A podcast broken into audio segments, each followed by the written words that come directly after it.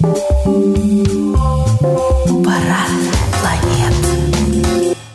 Здравствуйте, с вами Ермольна Татьяна. И в этом выпуске своего подкаста «Парад планеты» я хочу рассказать о астрологическом прогнозе на 2019 год и немного поговорить о годе уходящем, о 2018, о том, что в нем уже произошло. И, в общем-то, ну как с точки зрения астрологии это можно было объяснить, какие астрологические тенденции, как реализовались в этом году. Давайте начну с э, уже ушедшего 2018 18 и скажу о том, что с точки зрения астрологии было достаточно много событий. Вот именно на небе спокойствия не было, и были три основных таких масштабных взаимодействия, которые привели к определенным ситуациям. Первое взаимодействие у нас реализовалось э, ранней весной. Э, март-апрель. Сатурн в Козероге, помните, возможно, знаете, возможно, в семнадцатом году, в самом конце декабря Сатурн перешел в знак Козерога. И вот э, в марте его догнал в этом же Козероге Марс. И соединение Сатурна и Марса в Козероге привело к достаточно непростому положению вообще на небе, привело к ужесточению многих ситуаций в жизни индивидуальных, и э, некоторые события тоже повлекло за собой. Например, у нас было такое событие, как э, пожар в торговом центре, и вот как раз это событие пришлось на соединение Сатурна и Марса. Марс вообще отвечает за огонь, Сатурн э, отвечает за здание, за камень. Но, собственно, к пожару это вполне могло привести. И вот, пожалуйста, это соединение выразилось в подобной масштабной трагедии. Ближе к э, лету у нас э, сформировалось еще одно не менее драматическое планетарное взаимодействие между Ураном и Марсом. Как раз опять э, у нас Марс в первой половине года был очень активным, а почти весь год был активным Уран. Поэтому, в общем-то, события и должны были быть какими-то незапланированными, и они должны были внести в себе какую-то определенную катастрофу, особенно когда Уран был в квадрате к Марсу. А это, собственно говоря, происходило вплоть до середины сентября. И поэтому мы с вами проживали несколько таких волн. Наверняка в судьбах многих из нас с мая по сентябрь произошло множество неприятных событий. Очень много. А, Марс вообще, в принципе, говорит о динамике.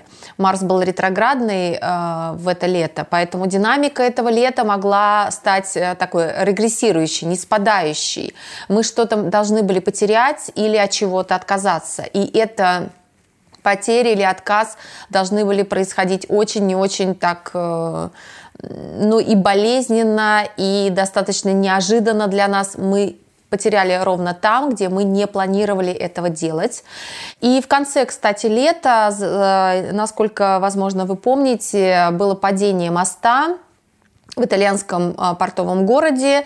И э, это пришлось где-то на середину августа, после одного из э, затмений, как раз в конце коридора затмений. И в это время э, Марс и Уран были наиболее активны, поэтому какое-то вот событие, разрушение, такое быстрое, внезапное, незапланированное, оно должно было произойти. И, собственно говоря, этот мост, ну, по крайней мере, гороскоп его закладки, он очень сильно сильно среагировал на вот этот вот Марс, который был в конце Козерога в это время. Осень. Осень тоже была выдающейся в этом году, потому что Венера ретроградила, и в сентября по конец ноября она имела оппозицию к Урану. Оппозиция, в отличие от квадратуры, которая случилась летом, это другой аспект. Это аспект постоянного напряжения и постоянных потерь. Здесь нет никакой амплитуды, здесь есть просто э, напряжение и э, отпускание. И предполагаю, что ситуация в судьбах многих людей была достаточно тяжелая, именно связанная с тем, что в личной жизни многих произошли достаточно драматические изменения.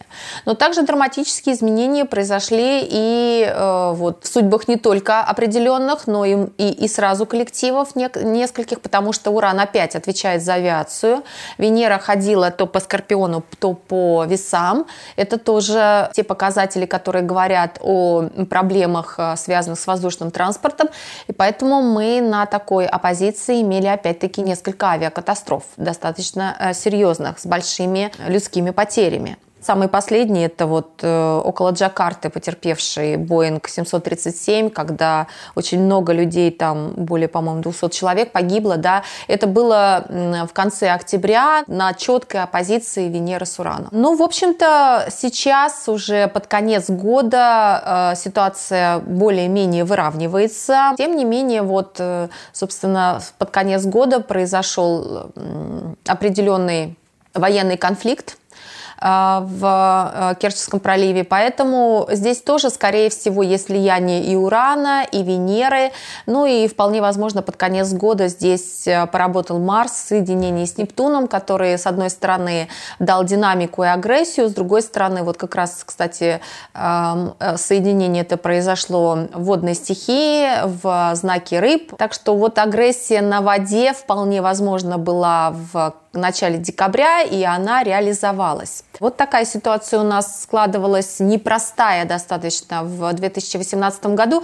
Что же нам в этой связи несет 2019? Неужели мы опять вновь будем э, терять, э, отдавать и, и все время понимать, что это только проведение воли судьбы. Ну, к счастью, к счастью, есть у нас чему порадоваться в 2019 году, потому что он немножечко другой, а может быть даже и совсем другой. Так как не ретроградят уже личные планеты, то явно, что какой-то такой мощнейшей динамики не будет. Ретроградит, понятно, только Меркурий, он ретроградит каждый год, поэтому здесь от него никуда не денешься. И, кстати, я заметила, что самым сложным его ретродвижение было как раз весной. Именно весной, когда он достраивал сложную конфигурацию до этого Сатурна и Марса в Козероге, будучи э, ретроградно в знаке Овна, произошло много неприятных событий, в том числе и как раз э, возгорание в этом торговом центре с людскими жертвами. В этом же году э, Меркурий как раз-таки ходит по водным знакам, и у него нет каких-то таких суперсложных аспектов, тем более с тяжелыми соединениями. Единственное, что он сделает, это весной Ранней весной он будет соединяться с Нептуном. Ну, в общем-то, я думаю, такой проблематики каких-то катастрофичных э, последствий это нам не принесет. И если говорить о тенденции года, то больше всего на арене планетарной самую большую роль играет Нептун. Нептун будет э, таким важным ньюсмейкером этого года, а Нептун связан с верой, с надеждой, он связан с нашими иллюзиями, связан с чем-то, во что мы действительно верим или чему мы даже внутри поклоняемся. Нечто большее, чем, то, чем наша воля, да, некое проведение. У Нептуна будет э, хороший аспект с Сатурном и непростой аспект с Юпитером. Юпитер в этом году ходит по знаку Стрельца. Это тоже э, очень идеалистический такой знак. Нептун в знаке рыб. То есть история про идеализацию, история про наши надежды, про то, во что мы верим, про то, что мы на самом деле ценим, то, что где-то там внутри нас и на что мы очень сильно надеемся, в этом году расцветет. И я так предполагаю, что несколько будет периодов, когда нас будут проверять на приверженность в наше верование, скажем так, отсекать ненужные фантазии, может быть, даже в достаточно таком жестком варианте, но самым, пожалуй, тяжелым в этом смысле для нас станет сентябрь, потому что в сентябре будет достройка Юпитера-Нептуна и Черной Луны, и это будет самое тяжелое время на то, чтобы не впасть в иллюзии, на то, чтобы не потерять то действительно, на что мы так сильно надеемся. И, скажем так, вот остаться в таком сознательном, рациональном ключе потому что явно нас будет на какие-то излишества или какую-то измененность тянуть. Черная луна никогда не проходит просто так, она чаще всего что-то искажает, а, преломляет и показывает нам якобы лучшую сторону, а на самом деле по итогам мы ничего оттуда ровным счетом не получаем, кроме того, что мы туда сливаем энергию, кроме того, что мы получаем просто какой-то такое белое пятно в нашей биографии. Здесь, здесь ничего нет. Здесь был просто обман. Поэтому сентября особенно берегитесь, особенно если там вас вера, вера, какая-то вера захватит. Э, таким же образом стоит э, проверять себя в январе. Январь – это время непростое с точки зрения затмений. Здесь случится два зимних затмений, и январь – это будет единственный месяц, в котором будет случаться затмение, февраль – не затменный месяц. И здесь еще и квадрат Юпитера и Нептуна опять. И вот как бы январь – такое время, когда многим из нас придется пересмотреть то, во что верим. А многим из нас придется разувериться в этом и что-то потерять. Но, с другой стороны, есть периоды, когда мы, наоборот, нацелены на то, чтобы новое вдохновение получать, новый поток а, информации, мыслей. У нас появляются, в общем-то, новые мотивации. Например, неплохо с этой точки зрения пройдет весна. Осень тоже пройдет неплохо, если не брать декабрь. И вот знаете, на этом фоне опять лето. Лето будет какое-то странное. Во-первых, оно затменное. Во-вторых, на это затмение сильно влиять будет Сатурн и Плутон особенно Сатурн. Плутон в меньшей степени, но все-таки его влияние на узлы будет чувствоваться, а Сатурн в большей степени, потому что узлы будут соединяться с Сатурном летом. И поэтому я предполагаю, что для многих из нас это будет время, когда мы будем что-то активно отдавать. Или же мы будем платить по счетам за прошлые наши свершения. И, скорее всего, в судьбах большинства из нас это просто так не пройдет.